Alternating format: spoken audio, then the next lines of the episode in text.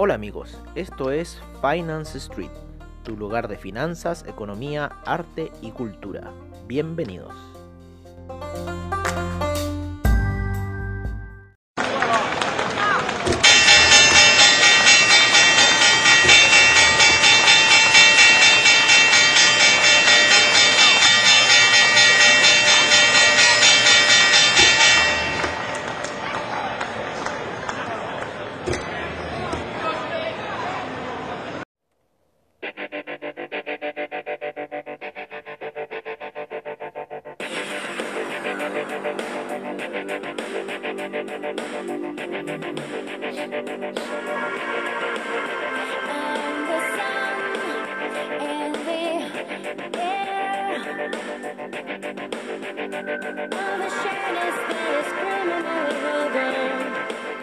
Hola, hola, hola amigos de Finance Street, amigos de Comunidad Traders.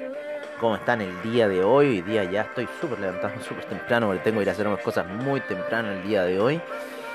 Son ya las 6 de la mañana, ¿no es cierto? El, mercado está bastante interesante. Voy a empezar principalmente con el mercado del cobre, que está con un alza luego de una retracción que tuvo... Eh, hace unas 12 horas atrás, ¿no es cierto?, en el mercado norteamericano aproximadamente, sufrió una pequeña retroceso el cobre, pero ahora en el mercado, eh, ¿no es cierto?, hindú, en el mercado asiático, eh, bueno, también un poco respondiendo quizás a la eh, caída y posterior subida que ha tenido el China 50 en sus primeras operaciones.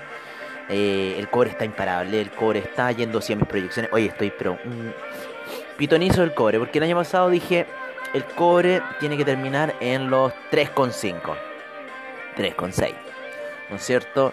Eh, el cobre para el primer semestre tiene que llegar aproximadamente a los 4 con, eh, a ver, tenemos, tenemos el primer take profit del cobre a los 4,02. Yo también estoy buscando esa zona de 4,02. Esta es una zona histórica. Esta es una zona que, que demoró, esto un super ciclo. que ni siquiera en weekly me da, así que lo voy a poner en, velas mensuales. Este es un super ciclo que eh, viene de allá del año 2012, eh, inicios del 2012, después eh, de que el año 2011 el cobre llegara a sus máximos, máximos, máximos, que fueron los niveles de 4,63. De 4,63. Eh, las velas mensuales están muy fuertes hacia el alza. Eh, está como en el año 2007, ¿no es cierto? 2007, 2008, cuando, no, perdón, 2008, 2009, 2008, 2009, cuando yo me acuerdo perfectamente, porque yo me metí a trabajar a un proyecto minero y que tenía que ver con el tema de control de avalancha y el cobre se saca la mugre como hasta el 1,2, nadie lo quería creer y después tuvo un repunte, el gran repunte que tuvo el cobre, que lo llevó hasta los niveles de 4 eh, con... Eh, 4,63 aproximadamente, es uno de los niveles más altos que ha tenido el cobre, y de ahí ha tenido una, una caída paulatina eh, que lo llevó hasta los niveles más mínimos que pueden haber sido casi 1,90 ya por el año 2015, eh, inicio del 2016 y eh, lo llevó unos alzas al año 2017 y este año fue de nuevo esa gran caída que también lo llevó hasta la, a la zona de 1,8, 1,9 aproximadamente en marzo del año pasado. Y después con el ultra, super, hiper mercado bullish de la historia que yo creo que se ha presentado. Bueno, nada, hay que contar el del año 2008, eh, ¿no es cierto? Que también fue ultra bullish, 2008-2009 también fue super bullish. Pero este ha sido muy bullish porque se ha seguido al mercado, ¿no? Porque en ese tiempo era la crisis subprime y los mercados no se estaban recuperando de forma fácil. y la salida que ha tenido el cobre luego de romper, ¿no es cierto? Los 2,85, que era una gran resistencia, de ahí no ha parado. Tuvo muchos eh, meses ahí como queriendo sí, que no, que sí, que no, hasta que finalmente toma la decisión ya a finales de, eh, ¿no es cierto?, eh, a septiembre-octubre de tomar esta super alza y que lo está llevando ya prácticamente hasta los 4 dólares. 4,02 va a ser mi primer objetivo para el cobre.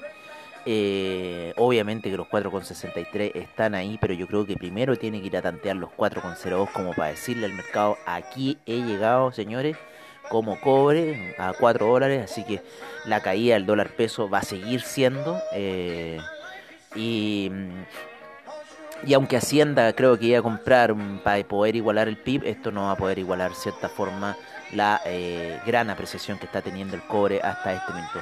Hablando del peso chileno, terminó en 7,12 con mucha transacción de volúmenes. Eh, así que están, yo creo que ahí los, los, ¿cómo se llama? Los analistas, están toda la gente metida en, el, en, en las mesas de dinero, ¿no? Viendo un poco lo que puede suceder.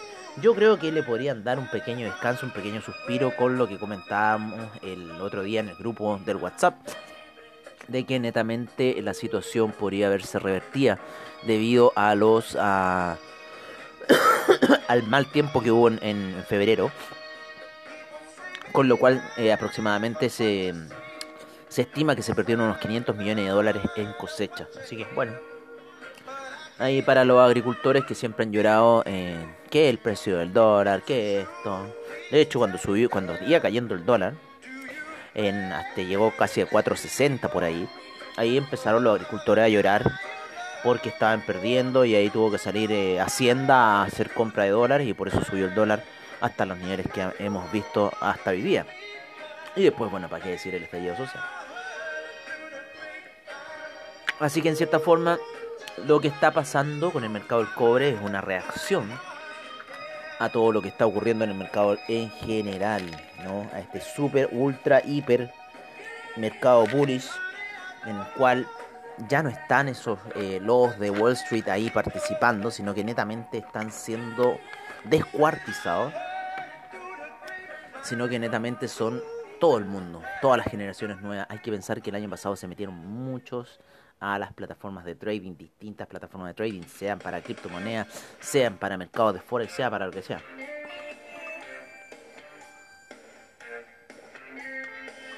Y eso en cierta forma ha generado mercado, ha generado nuevo mercado.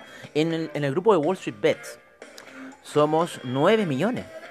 Imagínense. Somos porque yo también estoy en el grupo Wall Street Bets. Ahora que llegué tarde al Wall Street Bet, obviamente llegué tarde, pero no, ahí está, si algo se va a generar. Hay 9 millones de participantes en Reddit en Wall Street Bet, así que ¿para qué? ¿Para qué? ¿Para qué? ahí, ahí están, eh, tienen de Dios a Elon Musk. Y bueno, y a Keith Kim también lo tienen de Dios.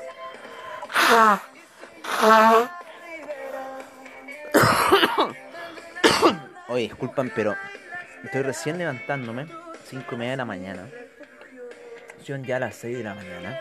Está ahí queriendo asomar una pequeña luz de atisbo, ¿no es cierto?, del alba. El edificio del CCU está con luces prendidas. No me gusta eso. Me gusta que estén apagados. Yo me, aburrí de las luces prendidas. ¿Ah? Así que, por favor, desde remoto. No los quiero ver más por acá en el área.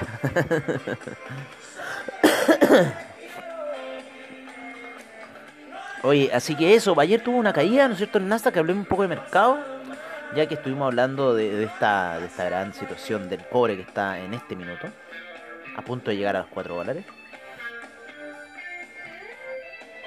Así que vamos acá. Vamos a pasar al, cobre, a unas gráficas más. Eh, las de 4 horas siempre se las recomiendo, son muy buenas gráficas. Oye, pero parece que esta cosa va a ir un poquito más. Yo creo, no sé, voy a. Voy a. Voy a es que estoy que le muevo el take profit, pero ¿sabéis qué? No. Dejémoslo ahí por ahora. En total, este colgado que tuve aquí no importa, pero lo voy a dejar el take profit ahí. El 4 con 11 se ve bueno, pero el, como les digo, ese se iguala a, a los niveles del año 2011 eh, como les decía. 2011 exactamente. Así que estamos en un punto clave, ¿eh? un punto muy clave con el precio del cobre, de esta super, hiper, mega alza que ha tenido. Y que obviamente esto va a beneficiar y beneficia absolutamente a Chile. Así que en cierta forma la nacionalización del cobre influye en algo de esta ganancia.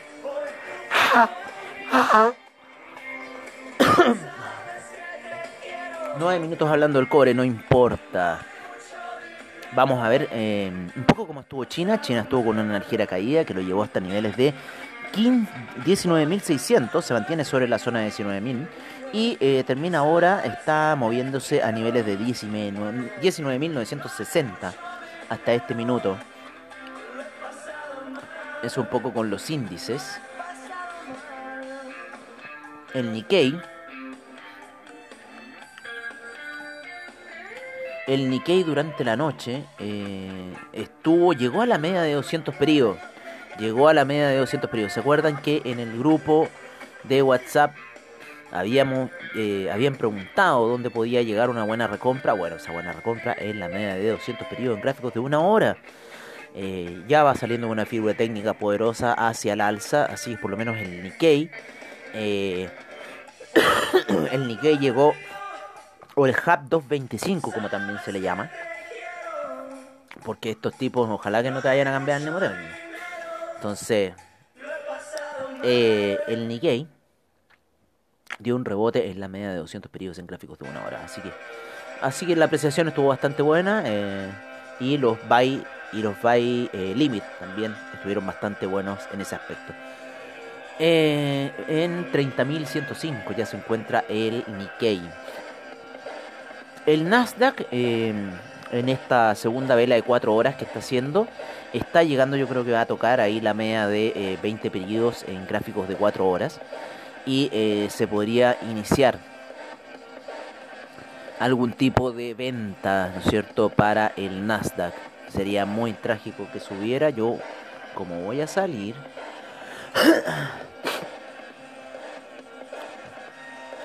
así que vamos a sacar esta operación.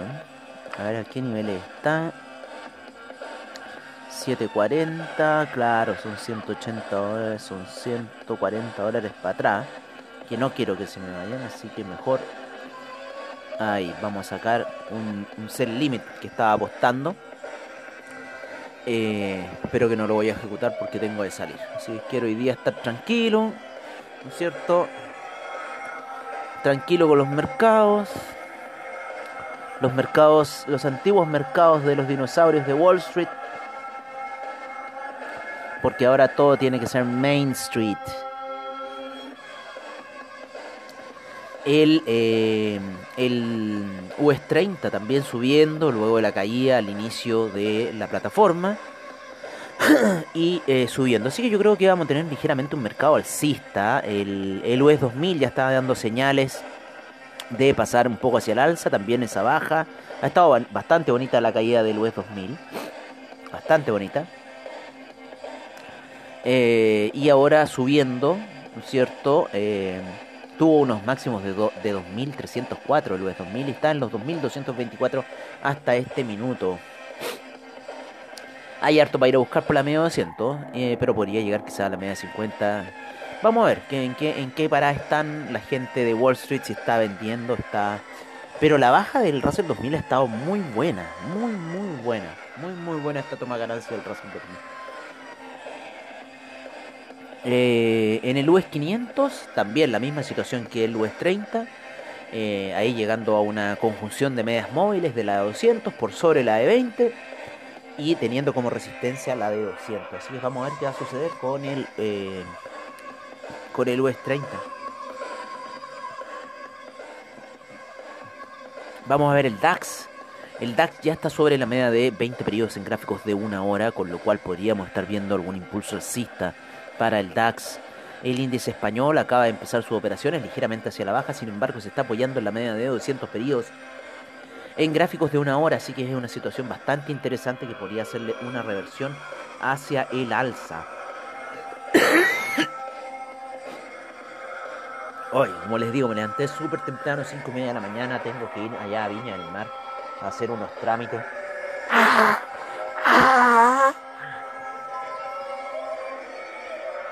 Y me baja toda esta situación matutina. Es como un despertar que hace mi cuerpo por la mañana. La muy mañana.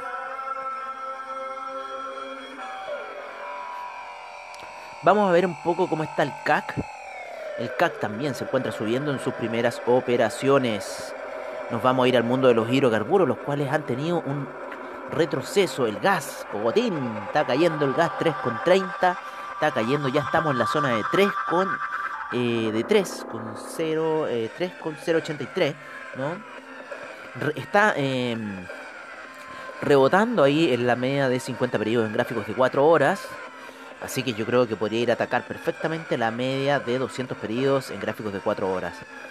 Eh, ayer el, el, el, petróleo fue el que mayor caída tuvo. Lo llevó esa caída hasta la media de 200 periodos en gráficos de una hora. Así que bastante buena estuvo esa caída.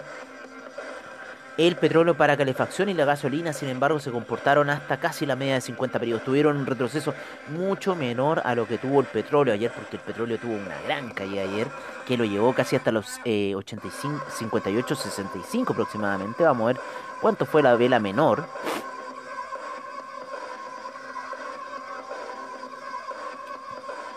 La vela menor fue de 58-57 desde los máximos de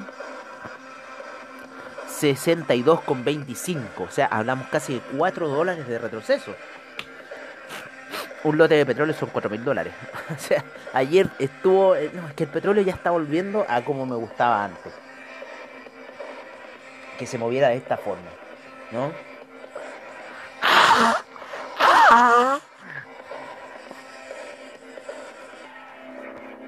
Por ahora hay bastante, bastante ahí eh, ganas de salir en, eh, en la media de 200 periodos, ¿no es cierto? Eh, en gráficos de una hora, sí, tiene bastante potencial para salir el petróleo en este minuto, aunque hay un cruce de medias móviles de 20 y 50 periodos, sin embargo yo creo que la media de 200 periodos va a ser un fuerte soporte para el petróleo, así que yo creo que algunas compras se podrían hacer el día de hoy, ¿no es cierto? El, vamos a ver cómo fue el resultado ayer, el, inventario de petróleo, porque eso netamente fue lo que empujó un poco el el resultado, ¿no?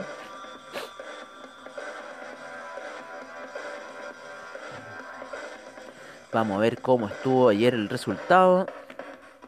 6.14 de la mañana indica mi computador.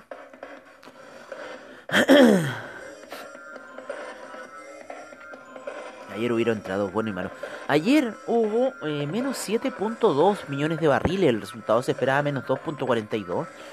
Eh, así que no sé por qué, yo creo que ya es una toma de ganancia, o sea, netamente una toma de ganancia, eh, porque algunos, claro, algunos ven el resultado negativo y dicen, ah, tiene que bajar, no, pero es que eso ha sido mayor consumo, eso, eso fue porque en los inventarios les faltaron 7.2 millones de barriles, ¿no? Para poder hacer la situación, así que es bueno, menos 7.2 barriles de petróleo, millones de barriles de petróleo, fue el resultado para esta semana del inventario, ¿vale? y eh, menos 2.42 era lo que se esperaba. Así que fue mucho menor nuevamente. La semana pasada también fue menos 6.64. Así que bueno, fue bastante fuerte esa situación.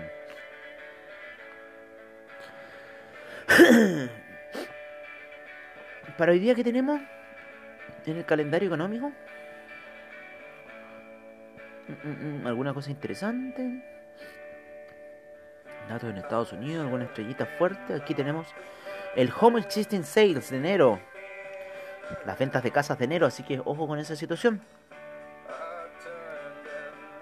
Tenemos el reporte de política monetaria, sí, también podríamos ver movimientos en el oro y en algunas divisas. Así que ojo con esa situación. El oro sigue cayendo. Vámonos con los metales preciosos, de veras, se me había olvidado. Oye, en los metales preciosos, como siempre, tenemos a la plata, al platino, al oro, al cobre, que no es precioso, pero para nosotros sí, porque es nuestro sustento.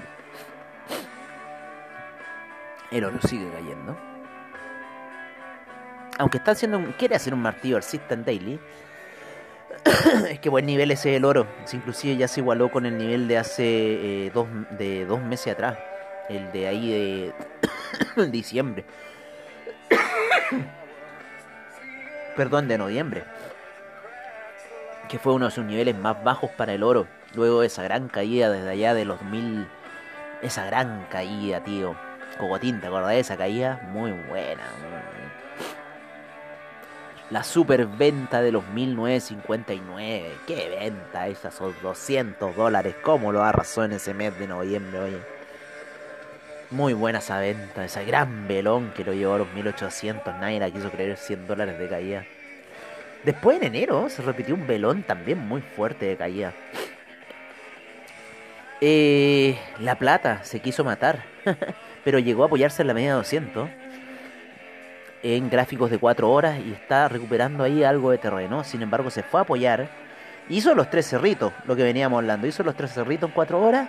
Llegó hasta la media de 200 eh, periodos a niveles de 26 con 37, inclusive atravesando un poquito hacia el 25. Y ahí empezó a tener compras que lo llevan hasta niveles de 27 con 10 hasta este minuto a la plata. El platino, el platino debiese ir al alza porque el cobre está volando.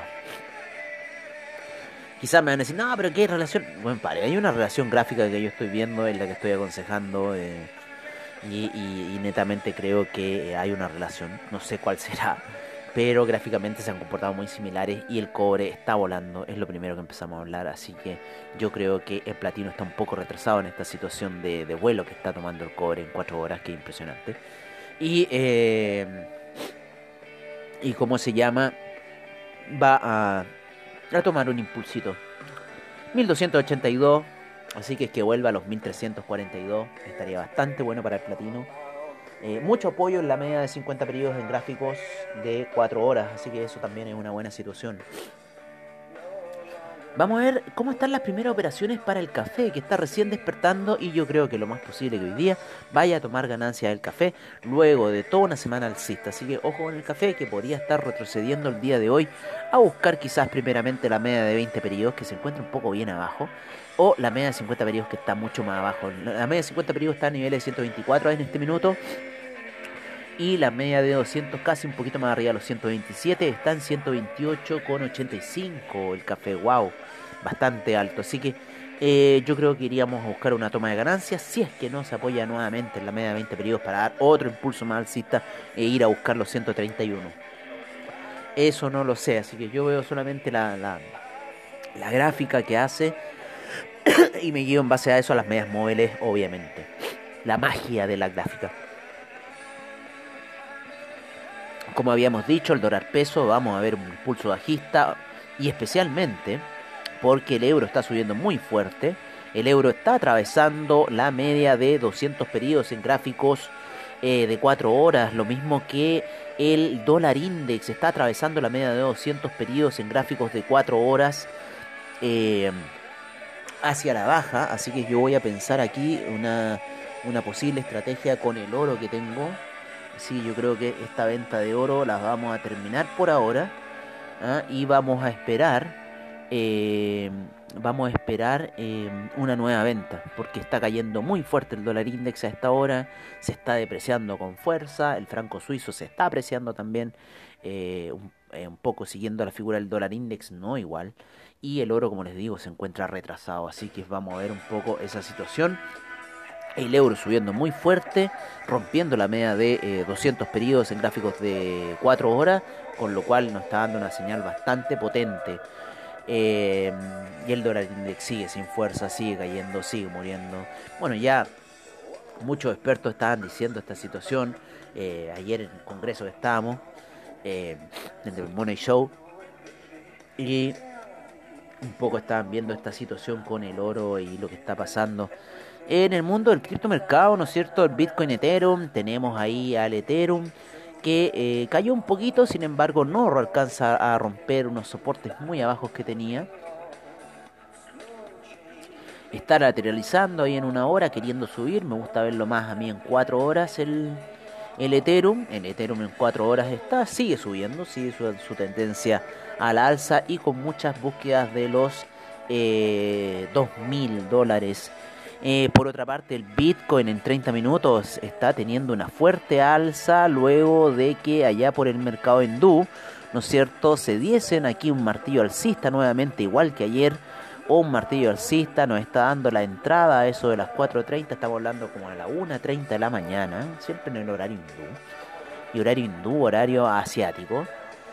Y ya está en 52.627 a mil dólares del trillion dólar de capitalización. Así que voy a ver aquí en CoinGecko.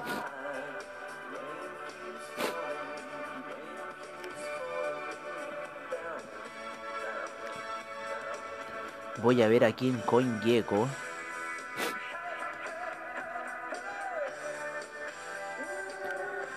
La capitalización de mercado 977 mil. Estamos netamente a 23 mil millones del trillón dólar. Y recuerden esa noticia. Oye, el Binance Coin sigue subiendo, tío. Hizo, una figura técnica perfecta el Binance Coin. 110% en 7 días Binance Coin. Wow, increíble. Así que bueno, eso yo creo que sería por ahora. Seguimos viendo el alza del Bitcoin con miras de ir a buscar el trillón dólar y eh, Ethereum con miras de ir a buscar los 2.000 dólares. Así que es un poco la perspectiva que tenemos hasta este minuto con eh, las criptodivisas. Bueno amigos, eso sería todo por ahora. Agradecemos a AvaTrade por sus plataformas, ¿no es cierto? Por sus bajos spread, seguridad y confianza en su trading online. Hoy día en la mañana, ¿no es cierto? A eso de las 10 de la mañana tenemos a Tazuli Bilicic, jefe eh, del departamento de Comunidad Traders, director de Comunidad Traders con eh, los webinars que hace todos los días a eso de las 10 de la mañana vía Zoom. Eh, recuerden que estamos con un grupo de, selecto ¿no? de Bitcoin, de, de criptomercado, que ahí tienen que preguntar con Tazuli o Amalia. Eh, agradecemos a Reddit, agradecemos a Fiat League agradecemos a CoinGecko, agradecemos a Investing.com, agradecemos a Yahoo Finance, agradecemos a Market Insider, agradecemos a Anchor, a Bloomberg, pero ya Bloomberg me venden toda la información, pero hasta por ahí. Casi ya ni veo noticias con Bloomberg. ¿no? Market Watch, ¿no es cierto? Forex Factory, Twitter, ¿no? Para saber las últimas papitas del mercado. Oilprice.com, FinBiz, y qué mejor que newsnow.co.uk para las noticias, ¿no es cierto? Lo que está pasando, las últimas papitas ahí en el criptomercado. En lo que tiene que ver finanzas, criptomercado. Muy buenas noticias. Bueno, ah, Trading Economics. ¿Cómo no olvidar a Trading Economics? Discúlpame si te estaba olvidando.